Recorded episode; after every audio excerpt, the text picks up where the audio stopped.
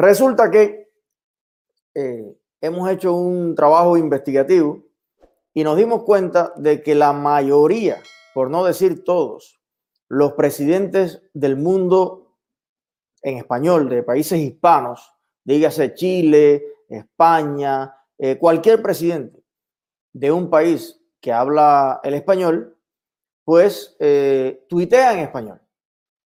Otra cosa es que tenga un servicio de traducción a otros idiomas de lo que dice y todo eso. Pero ¿qué descubrimos? Que Díaz Canel tuitea más en inglés que en español. ¿Y saben por qué? Porque todos los presidentes tuitean para su pueblo. O sea, el mensaje va dirigido a sus ciudadanos. Pero en el caso de la cuenta presidencial de Cuba, los mensajes de Díaz Canel, ninguno va dirigido a los ciudadanos cubanos, donde la inmensa mayoría no tiene acceso cómodamente como el resto del mundo.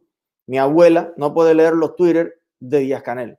Así que esos Twitter van dirigidos al resto del mundo, a los amigos de Cuba en el mundo, a complementar la propaganda eh, del castrismo en todo el globo terráqueo. Es un detalle interesante. Y hay un videito, lo logramos encontrar. Ok. Para yo explicarle por qué pasa esto y, y por qué es tan importante lo que está pasando eh, con Fania y los demás muchachos de Canadá, lo que vamos a presentarle ahora eh, con Lázaro Mireles, por qué es tan importante la lucha internacional contra el comunismo. La orientación de profundizar la propaganda en inglés, miren a quién se le ocurrió. Porque hay que transmitir la verdad en inglés, porque en español no lo habla casi nadie. Fíjense a quién se le ocurre el, el mandato, ¿no? La indicación. Y es obvio que se dieron cuenta que para poder influir mucho más en los países desarrollados, especialmente en los Estados Unidos, en las organizaciones de carácter internacional, pues tenían que profundizar su propaganda en inglés. Y este debe ser, a mi juicio, una prioridad para todos los que amamos la libertad en el mundo, los que deseamos la libertad de Cuba. Hay que conquistar ese mercado ideológico. Hay que eh, tener una presencia de contenidos que digan la verdad verdadera de lo que pasa en Cuba, no la verdad de Fidel Castro, no la verdad de quien encarcela, tortura, fusila, acaba con la economía del país mientras está de vacaciones en Cayo Piedra. Esa verdad verdadera hay que situarla, tiene que estar disponible, tiene que estar al alcance de un clic de todo el que busque contenido sobre Cuba en inglés. Usted hoy pone en diferentes plataformas Cuba y todos los contenidos que le salen en video más son documentales alegóricos a la revolución cubana entrevistas que le hicieron periodistas a Fidel Castro, eh, trabajos que han hecho académicos de los Estados Unidos, de extrema izquierda, por supuesto, que están en las universidades aquí, alabando la figura de, Fidel Castro, del Che Guevara. Y este fue uno de los temas que con más pasión ayer eh, debatimos, conversamos en, eh, en la casa con Axel Kaiser, Ahí estaba Andrés Albuquerque y su esposa, fue al Pizar, eh, bueno, Lenny Karina, estaba Chucho del Chucho, eh, Rachel, por supuesto, y, y ese era uno de los temas de la conversación. Cómo desmitificar o cómo acabar con los falsos mitos que le sirven de bandera a esa extrema izquierda mundial y que sigue comiéndole el cerebro como comején venenoso a generaciones de jóvenes en tantos lugares del mundo. Ahí vimos varias ideas. Vamos a ver si logramos implementar algunos de los proyectos que nos propusimos. Pero bueno, estamos juntos, todos los que defienden la libertad, junto a los cubanos, para ver si hacemos algún material como una serie para Netflix, algo que sea equivalente a, a la serie de Trotsky, capítulo por capítulo, pero que de verdad el mundo entero lo vea.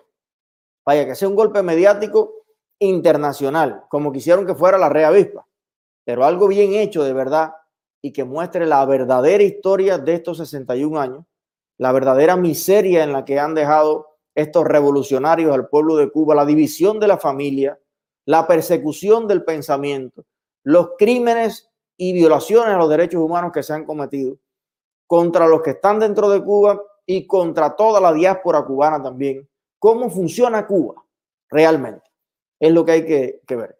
Entonces, bueno, en este sentido, es muy importante las acciones que están tomando cada vez de manera más descentralizada, como es la idea de Somos Más siempre, diferentes personas en diferentes países del mundo. Quiero decirles que esta cultura del activismo, que siempre ha existido, pero que se ha multiplicado exponencialmente en los últimos dos, tres años, está arrojando resultados en muchos países. Han surgido una cantidad de líderes jóvenes eh, que están impulsando iniciativas. O sea, hoy en día la seguridad del Estado y la contrainteligencia cubana, en vez de preocuparse por las mismas cinco personas por décadas, hoy se tiene que preocupar de cientos de personas, de miles de personas, porque hay un despertar en el mundo entero, con iniciativas, con acciones, con proyectos, con persuasión, con influencia.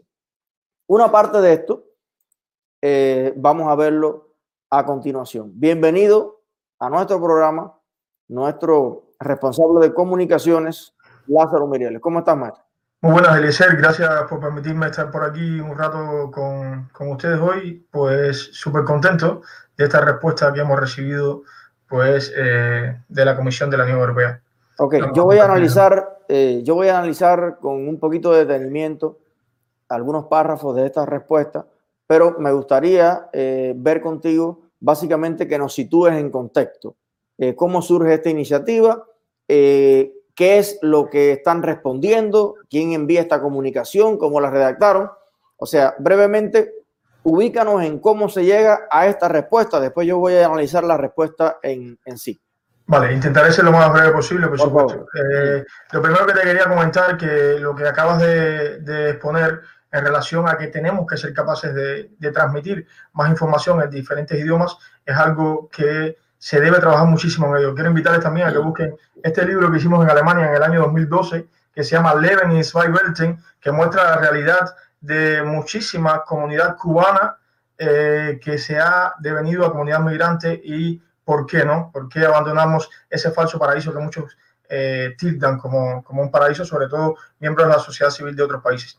Bueno, eh, como una estrategia de las tantas en las que hemos venido trabajando en, en disímiles momentos, esta no es el primer comunicado o la primera petición que nosotros presentamos de manera oficial a instituciones involucradas en la abogacía por los derechos humanos o incluso al, a, representantes de plataformas políticas, al gobierno, etcétera. Nosotros decidimos en una de las acciones de septiembre presentar a, la Unión Europea, a la Comisión eh, Internacional de, la Unión Europea, presentar una petición donde le expondríamos nuevamente al vicepresidente Borrell qué estaba sucediendo, eh, al alto representante y vicepresidente Borrell, qué estaba sucediendo en Cuba. Y nosotros además eh, decidimos exigir el cese amparado en, en, el convenio político de cooperación que existe entre el Parlamento Europeo la Unión Europea y Cuba el cese inmediato de la oxigenación a régimen de La Habana, cuyos beneficios nunca van a parar al pueblo.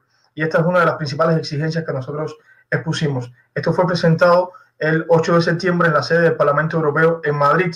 Esta carta que hemos estado presentando, pues en esta ocasión fue escrita por Carlito Madrid, por nuestro amigo Carlito, y por supuesto firmada por eh, Somos Más, presentada por mí, como en tantísimas ocasiones hemos hemos hecho. Lo importante de esto es que nosotros queremos posicionarnos como una sociedad eh, civil, con fuerza, con fortaleza, que sea capaz de llevar el mensaje que estamos ahí, que velamos por el bienestar de nuestro pueblo, de nuestra gente, que vamos a denunciar los abusos y los atropellos, la represión continua que vive el pueblo de Cuba. Y casi un mes después hemos recibido esta, esta respuesta que en esta ocasión viene de la mano de eh, Javier Niño Pérez, Javier Niño Pérez es el director ejecutivo en funciones para las Américas del Servicio Europeo de Acción Exterior. Él lo primero que nos comenta, y esto además es relevante porque hay que tenerlo en consideración, es que los derechos humanos forman una parte muy importante del acuerdo de diálogo político y de cooperación entre la Unión Europea y Cuba y su aplicación es esencial para la Unión Europea. ¿Qué representa esto? Bueno, esto representa, esto representa que lo que está diciendo no se corresponde con la realidad de lo que está sucediendo. Y más adelante en, este, en, este, en esta respuesta también analizamos cómo ellos son partícipes y tienen el conocimiento de lo que está sucediendo en Cuba ahora mismo. Entonces, ¿qué sucede? Que tenemos que seguir trabajando con fortaleza. Esto nos da muchísima esperanza porque entendemos que nos tienen en consideración, que saben que estamos aquí, que saben que no vamos a cesar en el empeño, que saben que no nos vamos a detener, pero hay que trabajar con mucha fortaleza en este sentido, sobre todo en la exigencia de que el acuerdo firmado por ambas partes sea tenido en consideración y sea llevado a término. Ok. Eso es, mi hermano. Bueno, eh, te felicito. Realmente pocas veces se logra que estas instituciones respondan por escrito y además con la eh, claridad, entre comillas, que ha respondido, aunque ahora vamos a analizar qué respondieron, pero creo que empezamos a tener eh, frutos de esa gestión que está haciendo, como bien tú dices, la sociedad civil cubana en, en, muchos países del mundo. Así que te mando un gran abrazo, Lázaro. Gracias, Y, y bueno, el, el agradecimiento a todo el equipo de, España que tenemos, que cada día crece más y cada día está ahí, está pendiente a todo lo que hacemos y tiene toda la disposición de apoyar. Así que un abrazo inmenso para, toda nuestra gente en España. Gracias, Eliseth. Un aplauso para Lázaro ahí.